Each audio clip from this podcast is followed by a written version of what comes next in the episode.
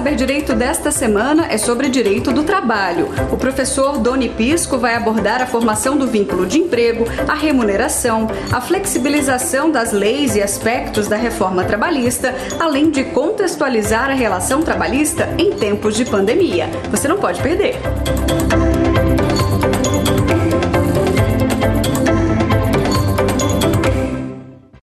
Olá, sejam todos muito bem-vindos ao programa Saber Direito da TV Justiça.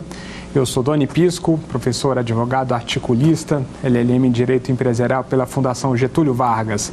Nesse programa estamos abordando o tema Direito do Trabalho Empresarial. Na primeira aula abordamos aspectos da formação do vínculo de emprego, passando pela figura do empregado, do empregador, dos elementos de configuração do vínculo e das espécies de contrato de trabalho. E na segunda aula abordamos os aspectos da formação da remuneração. Toda a nossa abordagem ela tem como norte a verificação dos riscos inerentes à atividade econômica.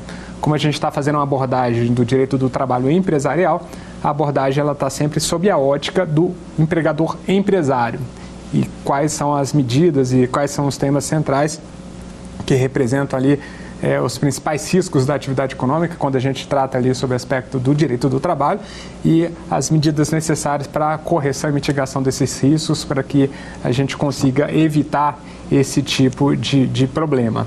Na aula de hoje, vamos abordar os temas aspectos da flexibilização das leis do trabalho. A gente já vem de um fenômeno de algum tempo, mas, sobretudo, os fenômenos havidos no ano de 2017, com a lei 13.429 e com a Lei 3.467, que tratou da reforma trabalhista essencialmente.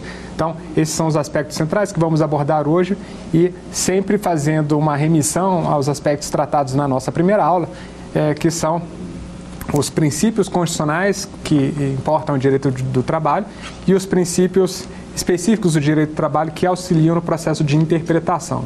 Nós evidenciamos que a grande dificuldade da aplicação do direito não é simplesmente o acesso às fontes, mas a interpretação do conteúdo dessas normas. Então, a gente vai evidenciar aqui também em relação à flexibilização das leis de trabalho, o processo de interpretação é a questão central e o ponto nevrálgico ali da análise da aplicação, porque não raro?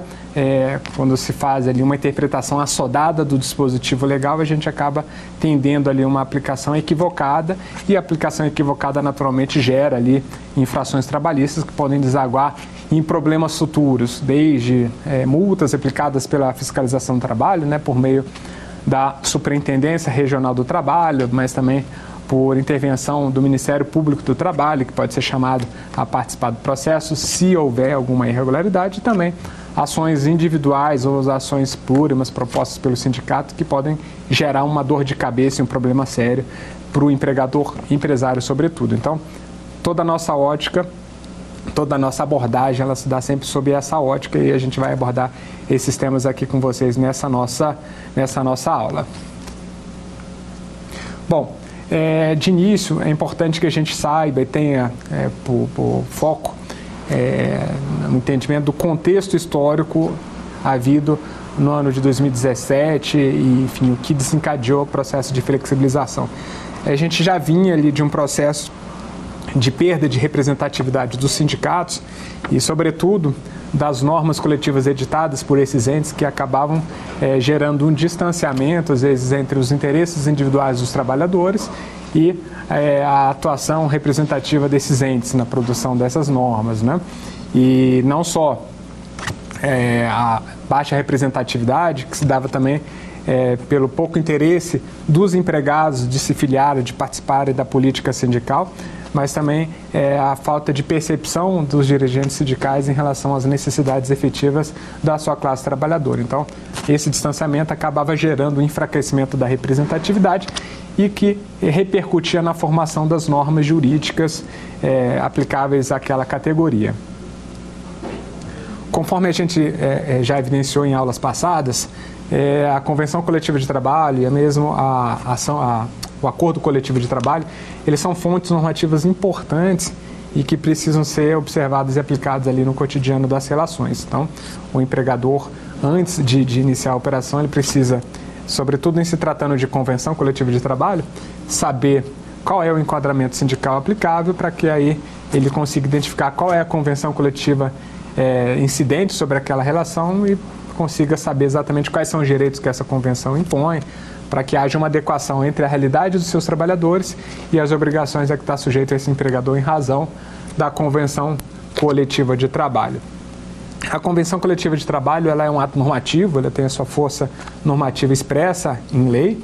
É, a gente vai ver que com a reforma trabalhista é, esse caráter normativo foi é, é reforçado, mas é, é importante que a gente tenha em mente é, não só esse caráter normativo, mas a imperatividade dessas normas na relação de emprego. Para isso, eu chamo a atenção para o próprio dispositivo do artigo 611 da CLT, que ele trata um pouco disso evidencia um pouco disso que a gente está falando. Né? Ele fala que a convenção coletiva é o acordo de caráter normativo pelo qual dois ou mais sindicatos representativos de categorias econômicas e profissionais estipulam condições de trabalho aplicáveis no âmbito das respectivas representações às relações individuais de trabalho. Então, uma vez definida ali o, a convenção coletiva de trabalho, ela é aplicável e é obrigatória. Só que, ainda que haja o cumprimento efetivo das normas da convenção coletiva de trabalho, isso por si só não é um fator garantidor de segurança jurídica para o empresário, sobretudo o empresário, o empregador empresário, né? Porque ainda que ele cumpra fielmente o dispositivo na convenção coletiva de trabalho, essa questão pode ser objeto de discussão judicial posterior, conforme a gente vai abordar aqui, e isso também está por trás de grande insegurança jurídica que acaba cometendo ali é, é, o empregador e os empresários de maneira específica. E aí a gente cita até um dispositivo do próprio decreto que regula a atividade de fiscalização do trabalho, que evidencia a possibilidade do auditor fiscal de avaliar o conteúdo dessas convenções coletivas de trabalho e determinar o seu cumprimento. E a gente vai perceber que, apesar do conteúdo desse dispositivo, a aplicação prática disso é um pouco diferente, o que cria ali um, um, universo, uma dimensão de insegurança jurídica bastante relevante. É, o dispositivo fala da seguinte forma: compete aos auditores fiscais do trabalho em todo o território nacional. Inciso 1. Verificar o cumprimento das disposições legais e regulamentares, inclusive as relacionadas à segurança e saúde do trabalho, no âmbito das relações de emprego, de trabalho e emprego em especial. Aí ele fala na linha C, cumprimento dos acordos, convenções e contratos coletivos de trabalho celebrados entre empregados e empregadores. Então a norma ela sugere que uma vez é, celebrada a convenção coletiva de trabalho e ocorrido seu cumprimento por parte do empregador, esse empregador estaria, estaria é, é, é, respaldado se ele tiver em cumprimento estrito do que está previsto na convenção coletiva de trabalho. No entanto, a gente percebe que na prática não é bem assim, a gente ainda que cumpra fielmente o que está previsto ali, há um ambiente de segurança jurídica. E até por isso que com a reforma trabalhista, é, que a gente vai abordar especificamente em uma outra aula, mas só trazendo antecipadamente alguns aspectos, ela trouxe, é, na pretexto de criar um pouco mais de segurança jurídica e previsibilidade, é, situações expressas ali do artigo 611A é, da CLT, quais eram as matérias que eram passíveis de flexibilização e negociação, transação entre os sindicatos no momento da confecção é, da convenção coletiva de trabalho.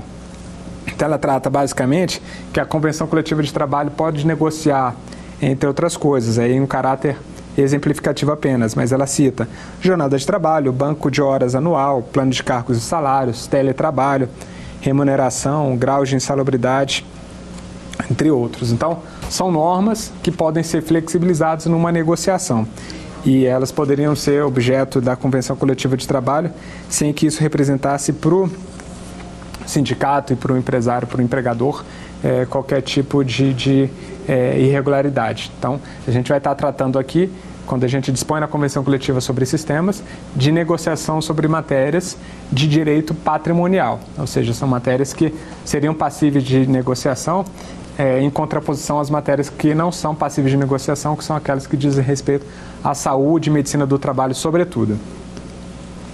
Então, a, na, na, na alteração na edição da norma, na reforma trabalhista, foi feita uma previsão também em relação às, às matérias que seriam impassíveis de negociação coletiva e que, se a convenção coletiva abordar esses temas, elas seriam passíveis de nulidade. Mas, como nós dissemos, E aí que, que nesse ponto que reside ali grande parte da insegurança jurídica é que o cumprimento estrito da convenção coletiva não é fator de imunização do empregador em relação à discussão judicial dos direitos trabalhistas transacionados. E aí é um ponto é, que a gente destacou que é fato gerador dessa perda de representatividade dos sindicatos e que acabou sendo um fator importante considerado no momento da flexibilização trabalhista, principalmente a cargo dessas duas leis que nós tratamos aqui, que abordaram tanto é, alteração à Lei 6.019, que versa sobre o trabalho temporário e o trabalho terceirizado, quanto as alterações que, que é, constituíram em si a reforma trabalhista trataram ali de modificação de artigos ou acréscimo de artigos da própria CLT. E por que, que eu digo que isso não gera? Vou exemplificar em uma, um precedente que é bastante revelador do grau de segurança que está sujeito mesmo havendo cumprimento estrito da Convenção Coletiva de Trabalho. E aí eu cito um precedente que representa um pouco essa, essa insegurança, essa angústia, porque passa o empregador. O precedente diz da seguinte forma: é, o doutor juiz Acó deferiu ao autor o pagamento de feriados elaborados em dobro.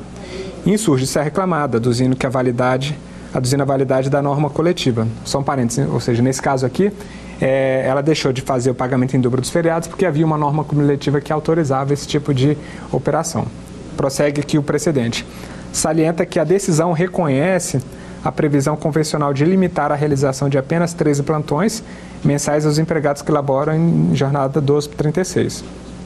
No entanto, considera irregular a disposição que afasta o direito ao pagamento em dobro do labor em domingos e feriados. Afirma que compensar eventual labor do plantão em domingo e feriado é mais favorável ao trabalhador do que elaborar 15 plantões e ser remunerado quando recair o labor nos dias de domingo e feriado. Aduz, por fim, a inaplicabilidade da súmula 444 do TST, uma vez que, quando da sua edição, a relação laboral já não mais existia. Além disso, registro que, embora as convenções coletivas de trabalho ostentem singular importância no processo de evolução das relações entre capital e trabalho, o poder negocial reconhecido aos autores coletivos não é absoluto e limitado. Aí já é uma questão que aponta é, para a limitação do poder negocial das convenções. Voltando aqui ao precedente, antes devendo ser exercido em estrita consonância com outras regras e princípios da estatura constitucional.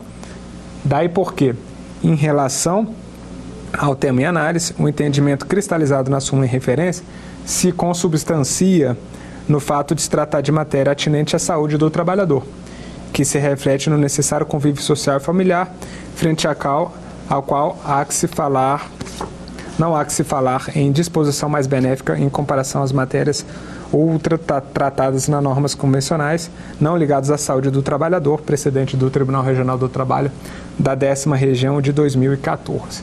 O que, que esse precedente revela? Que houve uma convenção coletiva de trabalho em que as partes negociaram, sindicato do empregado e sindicato do empregador, e, conven e convencionaram que o feriado trabalhado não seria remunerado em dobro em função de uma compensação que foi ali estabelecida. O empregador cumpriu a, e se valeu do, do, do previsto na Convenção Coletiva de Trabalho, concedeu as folgas compensatórias, não fez a remuneração em dobro por permissivo da Convenção Coletiva de Trabalho e, no entanto, esse trabalhador ingressou posteriormente no Judiciário, pleiteou o pagamento em dobro da, dos feriados trabalhados e o Tribunal, analisando a matéria, afastou a validade da norma coletiva, reconhecendo ali tacitamente a sua inconstitucionalidade, porque é incompatível com os direitos sociais básicos ali previstos na Constituição, aplicou aquele entendimento retroativamente e condenou o empregador ao pagamento das diferenças salariais do período entre a admissão e ao término do contrato de trabalho. Então, a gente vê aqui como é relevante é, a verificação dos riscos e mesmo nas situações em que aparentemente há respaldo normativo, a gente não está imune a esse tipo de interpretação, a esse tipo de sanção. Então, no caso específico, o empregador acaba sendo condenado ao pagamento retroativo de um direito que ele entendia satisfeito da forma da convenção coletiva de trabalho e que naturalmente ele não tinha provisionado recurso para pagamento desse passivo, porque não era um passivo assim considerado, e teve que arcar com um custo totalmente fora de qualquer tipo de planejamento prévio. Então, a gente percebe que o âmbito e a dimensão e o nível da insegurança jurídica que sujeita o empregador ele é imensurável. Então, mesmo em situações em que há um, uma boa vontade, um entendimento, uma disposição no cumprimento das normas, o simples cumprimento das normas não os isenta de interpretações posteriores com alteração e a aplicação retroativa desse entendimento, gerando ali a condenação pagamento de parcelas é, é, salariais, parcelas indenizatórias de modo geral. Então, é, esse é o contexto de geração da, da, da, reforma trabalhista, essencialmente, da flexibilização, melhor dizendo, das normas trabalhistas. Né? Havia um propósito de, de tentar uma mitigação desse risco. Né? E aí, havia também nesse contexto histórico, é uma discussão muito é, grande, intensa em relação à terceirização. É, a terceirização, até então, era admitida apenas em relação às atividades meio. Havia, inclusive, um, um enunciado da súmula 331 do TST que falava especificamente sobre o tema e limitava a possibilidade de terceirização quando a gente envolvesse apenas atividades meio. O que são atividades meio? São aquelas atividades que não estão relacionadas diretamente à atividade preponderante do empregador. Portanto, atividades meio, elas seriam aquelas que seriam acessórias à prestação de serviço. E aí havia uma previsão expressa em relação a quais seriam elas. Seriam basicamente, exemplificativamente, né? vigilância, serviços de limpeza, agentes de portaria, e são atividades acessórias que não estão vinculadas diretamente à atividade principal. Então essas atividades de apoio, elas poderiam ser terceirizadas e vinham sendo terceirizadas, já havia uma longa tradição de terceirização dessas atividades por meio da contratação de empresas dedicadas à exploração desse tipo de serviço. E aí é importante a gente fazer uma remissão ao conteúdo da súmula 331, que evidencia a dimensão em que essa terceirização era possível até então. A súmula dizia, na sua linha 1, que a contratação de trabalhadores por empresas interpostas é ilegal, tomando-se vínculo diretamente com o tomador de serviço, salvo nos casos de trabalho temporário. Aí ele, no inciso 3, não forma vínculo com o tomador a contratação de serviços de vigilância, de conservação e limpeza, bem como serviços especializados ligados à atividade de meio do tomador, desde que inexistente pessoalidade de subordinação direta. Ou seja, é, havia uma preocupação de que é, se criasse de maneira fraudulenta uma intermediação é, na prestação de serviço e por isso que havia um entendimento muito claro de limitação das hipóteses em que essa terceirização seria possível. E ele fala exemplificativamente, mas apenas nas atividades meio, tudo aquilo que não dissesse respeito à atividade preponderante do empregador. Né? Então, havia uma limitação, então se ele quisesse fazer terceirização de atividade fim, ou o fizesse concretamente, é, havia esse risco de configuração de vínculo de emprego. Né? Ou mesmo no caso de terceirização dessas atividades meio, mas que se vislumbrasse a possibilidade aqui de uma relação pessoal e subordinação direta do empregado com o tomador de serviço, o, o, emprega, o, o, o trabalhador poderia requerer a constituição de vínculo direto entre ele e o tomador de serviço. Quando essa discussão surgiu, é, o questionamento é que a possibilidade de uma terceirização mais ampla, envolvendo também atividade fim, geraria uma precarização dos direitos trabalhistas.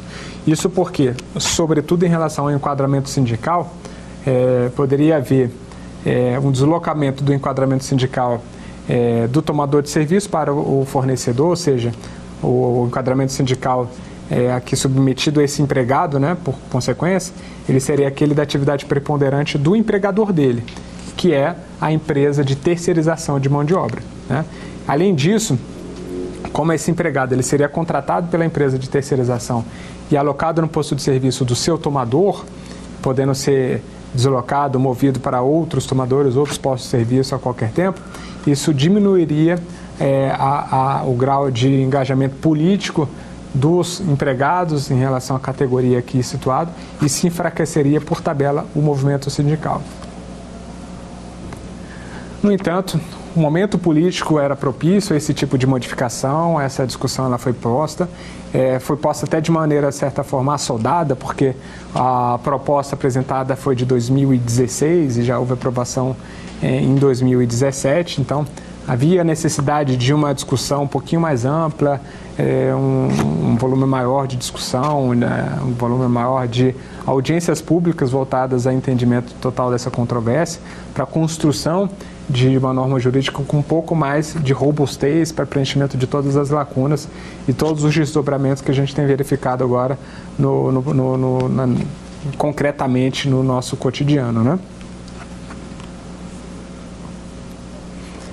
Então, é, com a aprovação dessas leis, a gente vai abordar primeiro a Lei 13.429, que alterou a Lei 6.019, que trata do trabalho temporário e do trabalho terceirizado.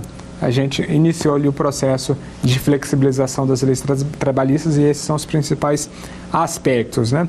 A terceirização nada mais é do que a medida adotada por opção do empregador, pessoa física ou jurídica, direito público-privado consistente na transferência total ou parcial de suas atividades fim ou meio a uma pessoa jurídica de direito privado dedicada à terceirização de mão de obra e de, de oferecimento de, de serviços a terceiros, com capital social mínimo compatível, né?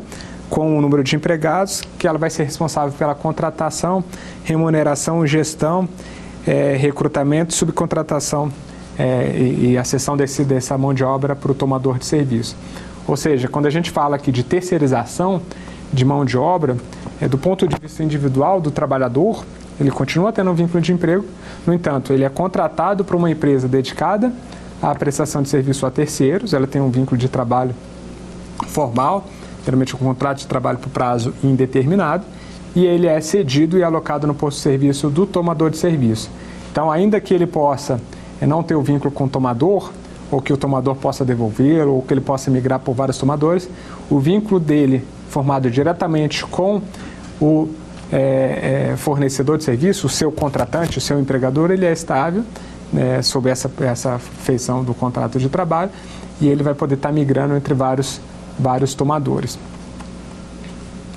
Esse modelo ele acaba representando uma vantagem para o tomador, porque ele transfere o custo de gestão da mão de obra e ele também tem a possibilidade de substituição desse trabalhador sempre que houver um afastamento por doença, um afastamento por férias, é, ou se houver algum problema disciplinar que envolva é, a, a, necessidade de uma substituição, ele pode pedir essa substituição ao seu é, é, o contratado, né, o fornecedor de serviço, sem que tenha que arcar com os custos de uma rescisão. Então, ele transfere o custo da gestão de mão de obra, que quando a gente fala é, de um volume grande de trabalhadores, isso tem um custo muito elevado e você passa e transfere isso, ele, em função do preço pago no contrato, para o seu fornecedor de serviço, que faz a cessão de mão de obra e arca com todas essas despesas sem ter que repassar para o tomador de serviço essas, essas obrigações.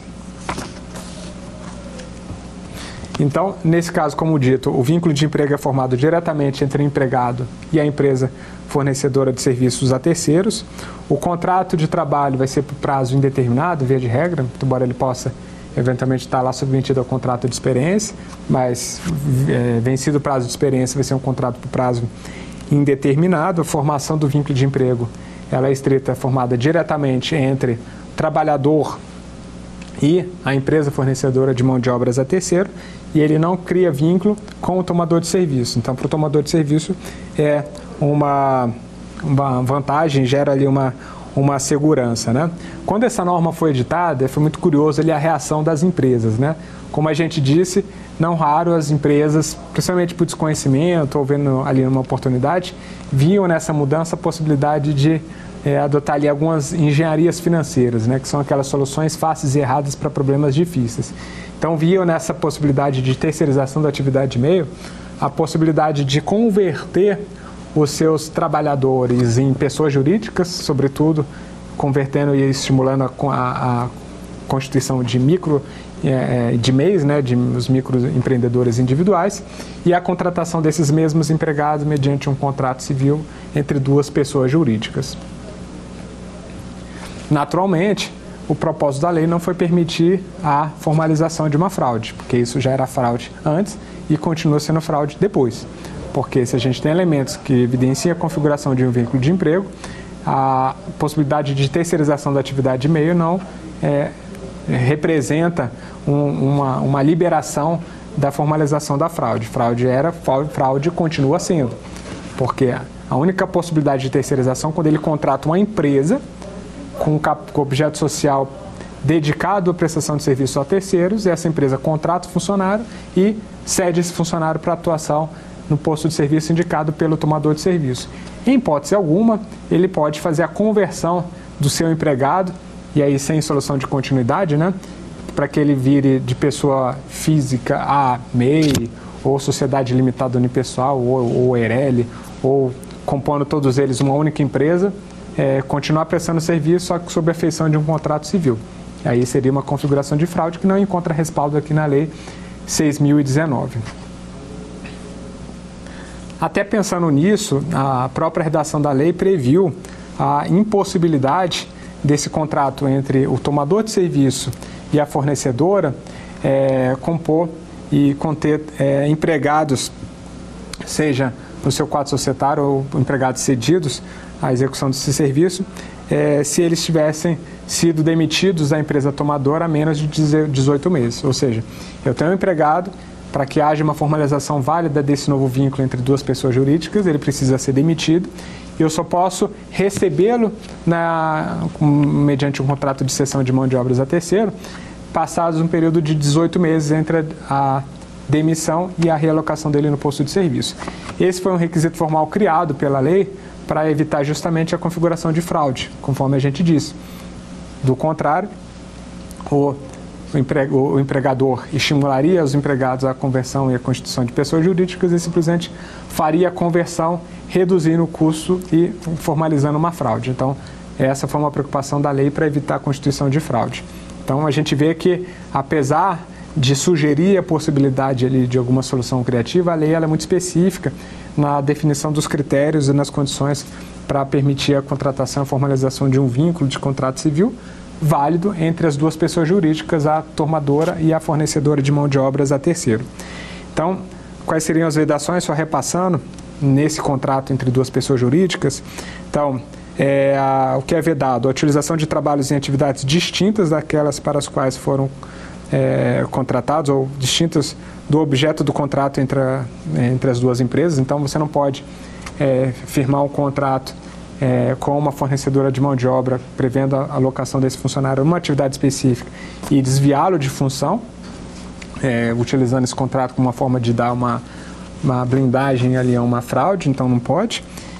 E a contratação de pessoa jurídica que tenha como sócios ou trabalhadores pessoas que tenham prestado serviço para a tomadora nos últimos 18 meses na condição de empregados ou trabalhadores sem vínculo de emprego, exceto se os referidos sócios forem aposentados.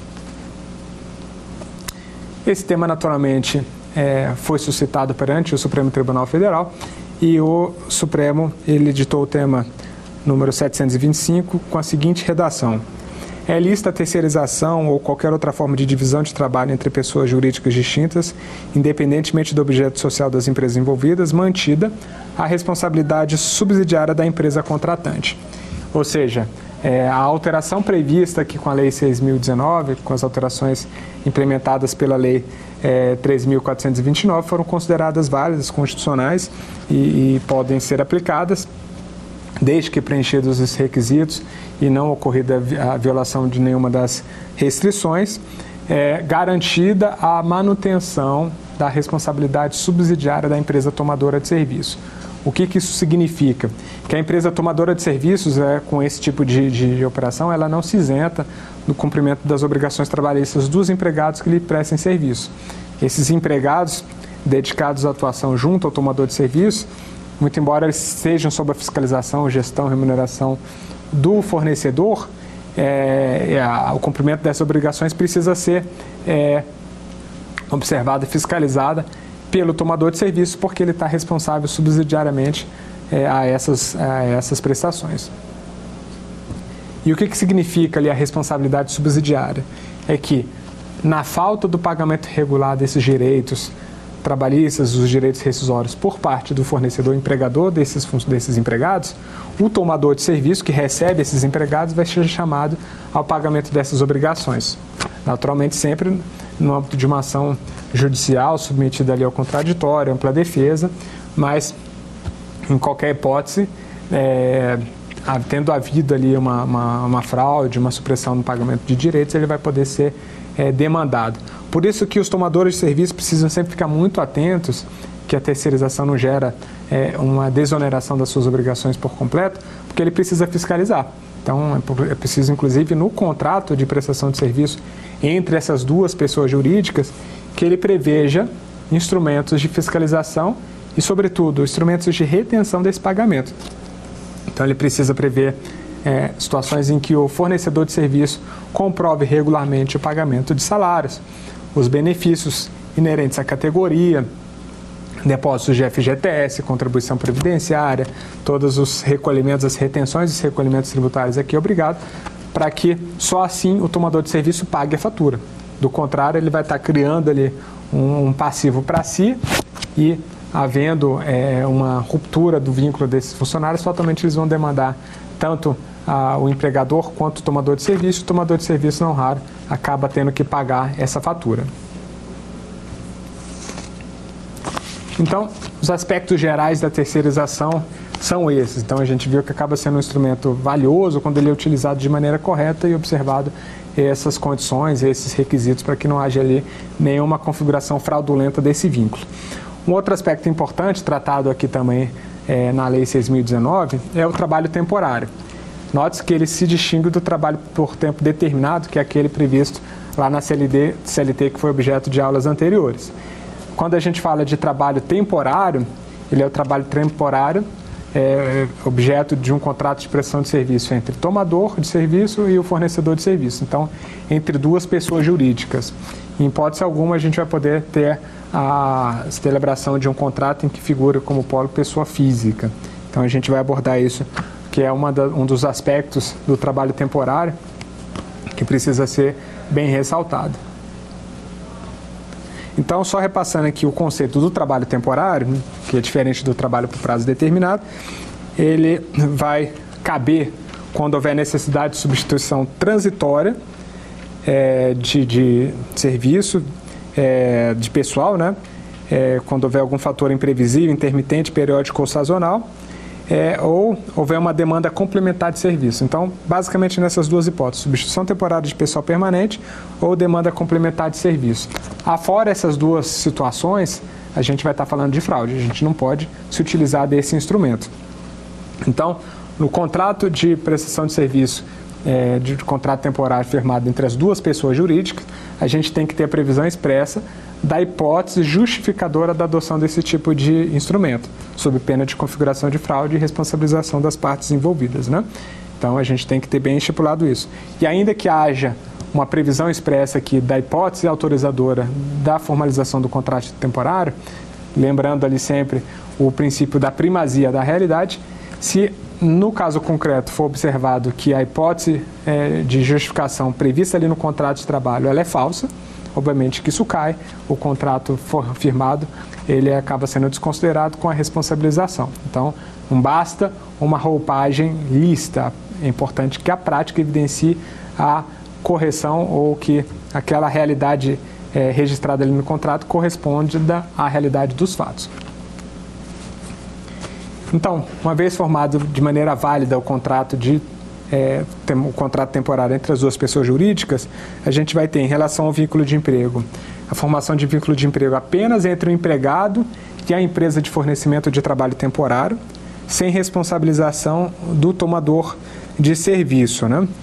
É, um detalhe muito específico aqui, é, o contrato de trabalho individual firmado entre a empresa fornecedora e o trabalhador, ele vai ter que ter um prazo de duração máxima de 180 dias, podendo ser prorrogado por mais 90. Ou seja, esse contrato ele vai ser por prazo é, determinado e não vai poder haver qualquer tipo de extrapolação. Esse trabalhador que foi cedido pela empresa fornecedora de mão de obra, ele só vai poder trabalhar novamente perante esse tomador, é, se houver necessidade, é, observado um interstício mínimo ali de 90 dias. Se ocorrida ali alguma extrapolação, violação desses prazos, há a possibilidade é, de reconhecimento da nulidade desse contrato e a possibilidade de geração de um contrato por prazo indeterminado com responsabilização de tomador e fornecedor. Né? Então, como tomador de serviço, é aquele que contrata é, a mão de obra desse trabalhador vinculado à empresa fornecedora. Né? Tem que ser apenas uma pessoa jurídica e o fornecedor, que é essa empresa de terceirização, também apenas uma pessoa jurídica. Ou seja, precisa ser uma empresa que tenha por objeto social a terceirização de mão de obra e fornecimento de trabalho temporário. Então, ela precisa ter isso no seu objeto social para que esse contrato entre as duas pessoas jurídicas seja válida. É, o trabalho temporário também ele vai poder ser feito em relação à atividade meio e à, à atividade fim. E a subordinação ela vai ser sempre do é, trabalhador em relação apenas ao seu empregador, o seu fornecedor. Né? E também, da mesma forma, ela gera responsabilidade subsidiária do tomador de serviço. Então, em qualquer hipótese, nesses dois é, modelos, seja da terceirização como trabalho temporário, o é, tomador de serviço é responsável subsidiário e precisa exercer as atividades de fiscalização para evitar justamente a constituição de, de, fraudes ou de irregularidades que possam gerar ali na frente é, um passivo trabalhista que vai lá dar uma dor de cabeça e ser objeto de uma ação é, trabalhista individual. Em relação aos direitos é, o, o, do trabalhador submetido a essa espécie de contrato, né? ele vai ter direito ali ao saldo salário, férias proporcionais, 13º salário proporcional, saldo do FGTS e indenização de um dozeavos do pagamento recebido.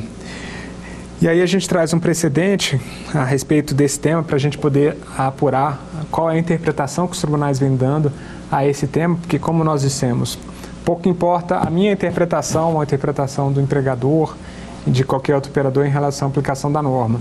Para que a gente consiga fazer uma avaliação do risco, e, e ter ali um, um, controle da insegurança jurídica inerente à atividade, a gente precisa saber como os tribunais têm interpretado a matéria para que a gente consiga fazer a atualização e conseguir fazer qualquer adequação de percurso. No precedente, ele diz da seguinte forma: o contrato de trabalho temporário previsto na Lei 6.019, por se tratar de hipótese excepcional, deve ter os preceitos legais rigorosamente observados.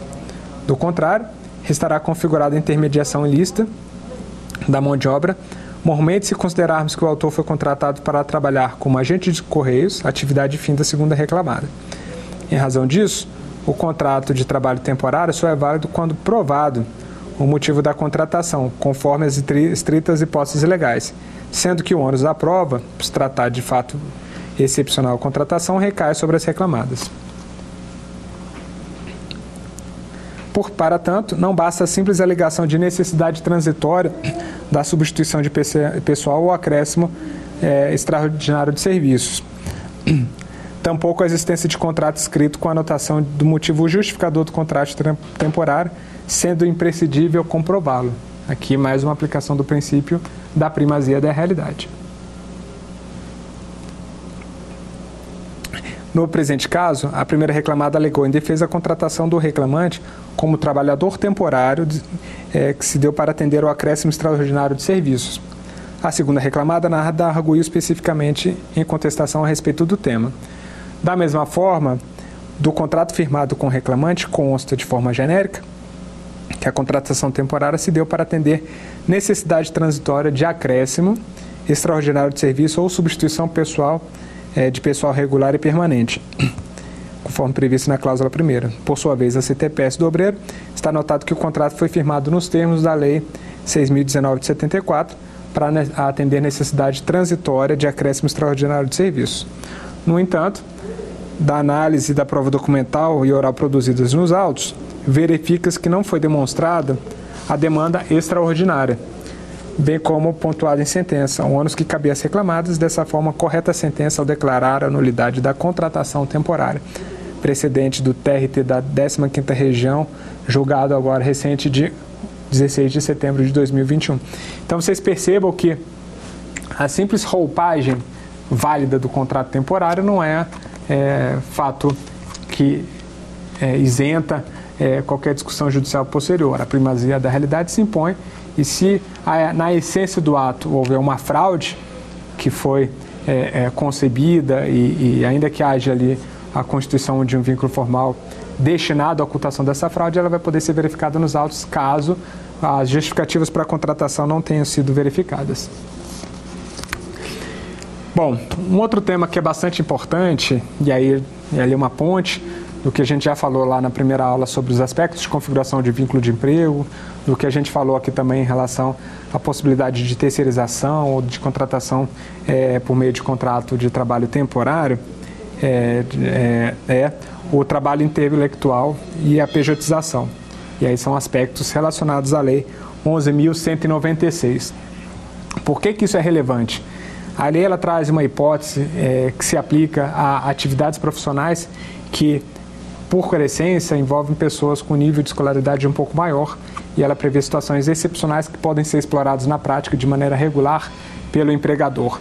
Essa lei ela fala no seu artigo 126 para fins fiscais e previdenciários, é, a prestação de serviços intelectuais, inclusive de natureza científica, artística ou cultural, em caráter personalíssimo ou não, com ou sem designação de quaisquer obrigações a sócios ou empregados da sociedade prestadora de serviço, quando esta realizada se sujeita tão somente à legislação aplicável às pessoas jurídicas, sem prejuízo da observância do artigo 50 da Lei 10.406 do Código Civil que, que a, a, a, o artigo ele evidencia?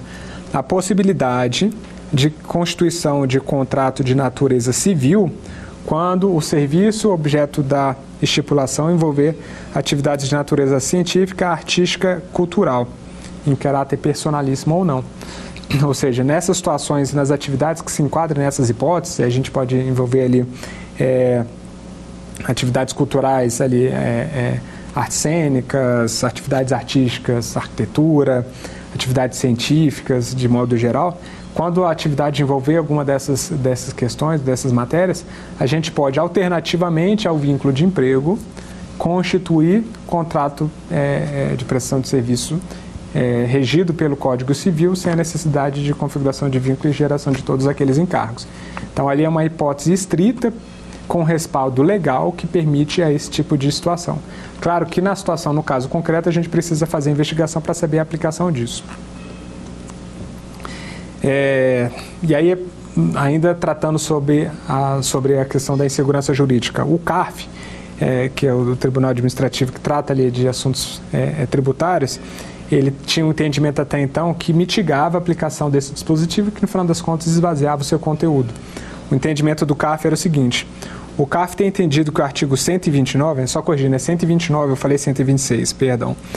É, que o artigo 129 da Lei 11.196 é aplicável quando não caracterizada a relação de emprego entre as partes. Nesse sentido, segundo o posicionamento do Conselho, o artigo 129 não impede que o auditor fiscal apure a existência de vínculo, assim como não afasta a ocorrência do fato gerador decorrente da caracterização da relação de emprego. Ou seja, pelo entendimento do CAF, esse dispositivo não servia de nada, porque ainda que a atividade envolvesse é, é, trabalho de natureza científica, artística, cultural, se preencher dos requisitos, havia necessidade de configuração de vínculo de emprego. Então, se o entendimento era esse, é, essa lei não excepcionava em nada a regra geral, que era a configuração quando preenchidos os requisitos, que a gente tratou aqui na nossa primeira aula. Subordinação, pessoalidade, continuidade, onerosidade. E quando, na verdade, a essência da lei era justamente criar uma exceção estrita, uma vez verificados esses requisitos. E até por isso a questão foi judicializada, claro, e o Supremo Tribunal Federal teve a oportunidade de se manifestar sobre o tema na ação declaratória de constitucionalidade número 66. E a tese firmada foi sobre a possibilidade de aplicação ampla desse dispositivo, criando ali uma pacificação em relação à sua interpretação. E aí eu cito é, o, o conteúdo. A controvérsia que permeia a presente ação é determinada pela incerteza gerada por prestadores de serviços intelectuais e por tomadores de serviço sobre eventual desconsideração da sua relação jurídica pela administração pública ou poder judiciário que, a pretexto de coibir fraudes e simulação em favor da primazia da realidade, possa a eles impor o regulamento previdenciário fiscal mais gravoso que aquele destinado às pessoas jurídicas, ou ainda reconhecer a formação de vínculo de emprego entre pessoa física do prestador e a tomadora de serviços, o receio sobre a eficácia das escolhas empresariais e a dúvida sobre os limites dos compromissos assumidos comprometeria a segurança jurídica. Mais ainda, o equilíbrio das relações firmadas, sem o que não se tem garantido o livre exercício da atividade empresarial e o pleno desenvolvimento econômico. Embora o artigo 129 da Lei 11.196 apenas se revire expressamente as implicações fiscais e previdenciárias decorrentes da prestação de serviços intelectuais, incluídos de natureza científica, artística e cultural, é, por pessoa jurídica, não se pode não, né, não podem ser negada a validade dos direitos no direito de eventuais repercussões secundárias, a determinar os termos e os efeitos das relações jurídicas estabelecidas entre a tomadora de serviço e a pessoa que desenvolve as atividades em seu benefício. Pelo exposto, declaro a constitucionalidade do artigo 129, voto para julgar procedente o pedido. Então, como visto, é, um entendimento aqui era de que o artigo era constitucional e, portanto, a gente poderia utilizar desse dispositivo para criar um vínculo alternativo sem a necessidade de vínculo de emprego quando é, executadas atividades dessa natureza. E, por fim, o precedente que é bem é, representativo a respeito do tema, que trata especificamente sobre uma demanda em que um trabalhador que executava atividade artística pretendia o reconhecimento de vínculo.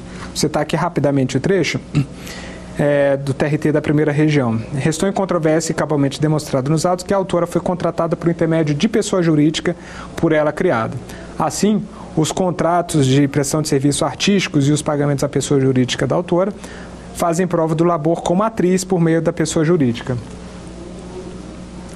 Por conseguinte, se não verificada a fraude na criação e contratação da mencionada pessoa jurídica, o primeiro requisito vínculo de emprego já não estaria presente, qual seja a prestação de serviço por pessoa física.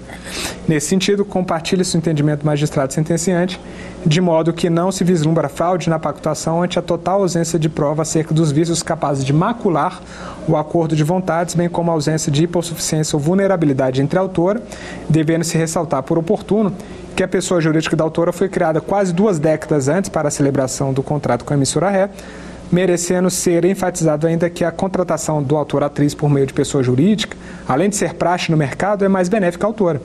Tem, expressão, tem expressa previsão legal, conforme é, observa o artigo 129 da Lei 11.196.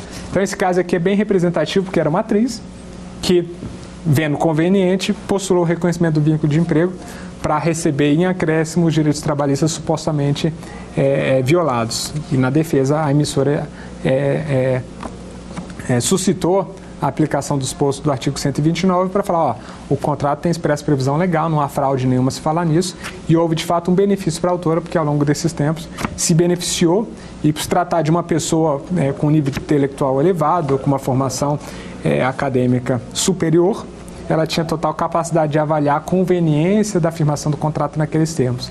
Então, ela tendo anuído e considerando que ela não é hipossuficiente na relação, ou seja, ela não está numa posição assimétrica em relação ao é, empregador, ela não poderia reivindicar posteriormente é, a formação de vínculo de emprego em função da atividade dela ser uma atividade artística. Então, nesse, né, nesse caso, acaba sendo, por expressa previsão legal, uma uma possibilidade de configuração de um vínculo alternativo de contrato sem a necessidade de configuração de vínculo de emprego. E aí a gente é, sai um pouquinho daquela nossa questão de engenharia financeira ou soluções criativas ali que visam a redução artificial de um custo. Aqui há um respaldo legal e é um tipo de instrumento que a gente pode utilizar em se tratando de atividades com essa configuração. Bom, essas são as questões relacionadas ao tema da aula de hoje. Vamos agora passar ao quiz para testar esse conhecimento e absorção desses conhecimentos por vocês. Vamos lá?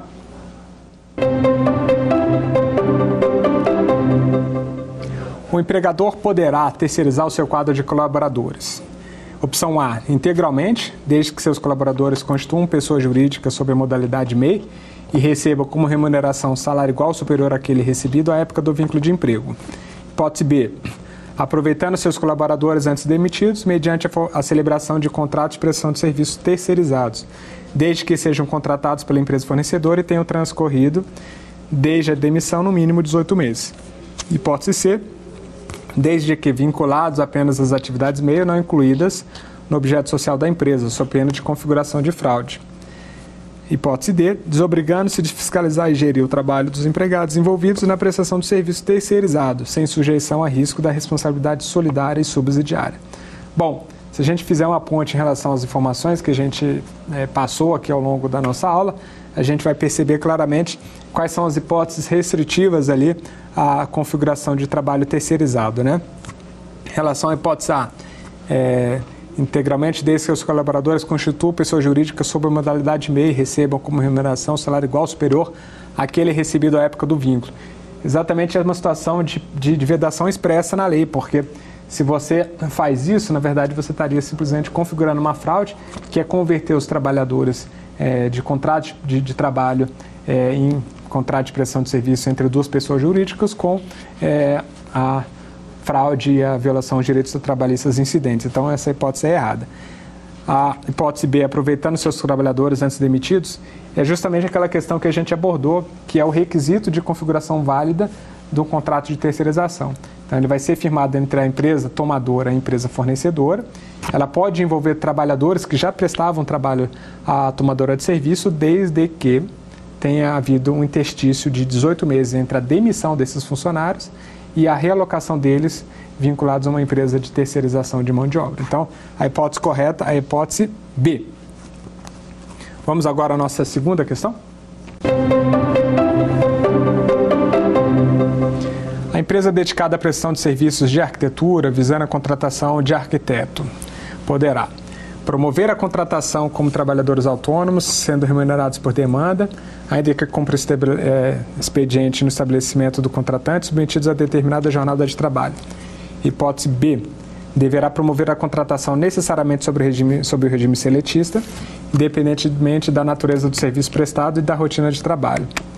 Hipótese C. Poderá fazê-lo mediante celebração do contrato é, celebração mediante contrato de prestação de serviços com a pessoa jurídica que tenha por sócio titular o arquiteto recrutado, afastando a configuração de vínculo de emprego.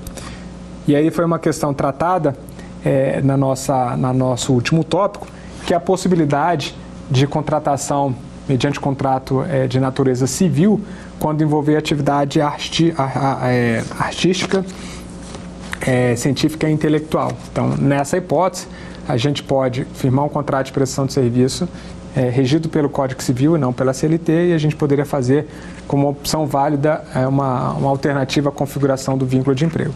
Então, a resposta correta vai ser a resposta, a opção número C. Vamos agora à nossa terceira pergunta. O trabalho temporário de que trata a Lei 6.019 pode ser adotado a. Em qualquer hipótese seguinte, segundo a conveniência do empregador. B. Diretamente com o trabalhador, independentemente da existência de empresa intermediadora. C. Apenas na hipótese de necessidade de substituição transitória de pessoal permanente ou de demanda complementar de serviços devidamente comprovado, como no caso da greve. E D. Caso haja demanda excepcional, resultante de fatores imprevisíveis de natureza intermitente, periódica ou sazonal, devidamente comprovada por meio de contrato escrito com, pra, com prazo certo, firmado entre pessoa com empresa de trabalho temporário.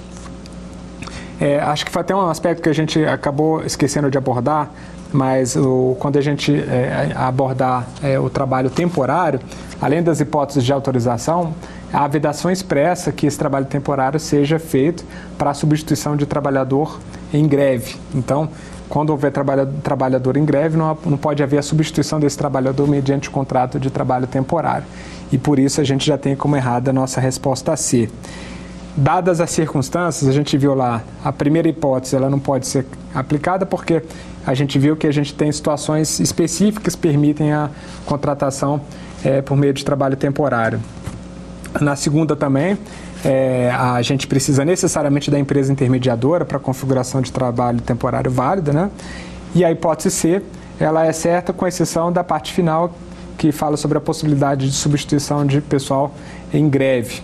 Então a hipótese correta vai ser a hipótese a, a letra D, caso haja demanda excepcional resultante de fatores imprevisíveis ou de natureza intermitente, periódica ou sazonal devidamente comprovado por meio de contrato escrito com prazo certo firmado entre a empresa de contrato temporário. Então a gente viu que na prática não importa é, simplesmente a questão formal. É importante que, segundo a primazia da realidade, as situações reais, a realidade dos fatos, justifique e respaldem aquela opção para que a gente não tenha configurado uma fraude à legislação trabalhista. Bom, esses são os aspectos centrais relacionados à flexibilização das leis do trabalho. Então, a gente passou por alguns aspectos relacionados ali a contrato de trabalho temporário, terceirização, aspectos relacionados à pejotização é, com respaldo na Lei 11.196 e as hipóteses em que há possibilidade de aplicação segura desse dispositivo, obviamente sem é, é, da possibilidade de, é, do trabalhador questionar essas opções perante o judiciário. Mas fazendo da forma correta, a gente vai dar um respaldo jurídico e poder criar um pouquinho mais de segurança às relações, tá bom? Então são essas as questões, espero vocês na nossa próxima aula dar alguma sugestão de tema para os cursos do Saber Direito? Então mande um e-mail para gente, saberdireito.stf.jus.br ou entre em contato pelo WhatsApp. O número é esse que aparece na sua tela. Você também pode estudar pela internet. Acesse nosso site tvjustiça.jus.br ou pode rever as aulas no canal do YouTube TV Justiça Oficial.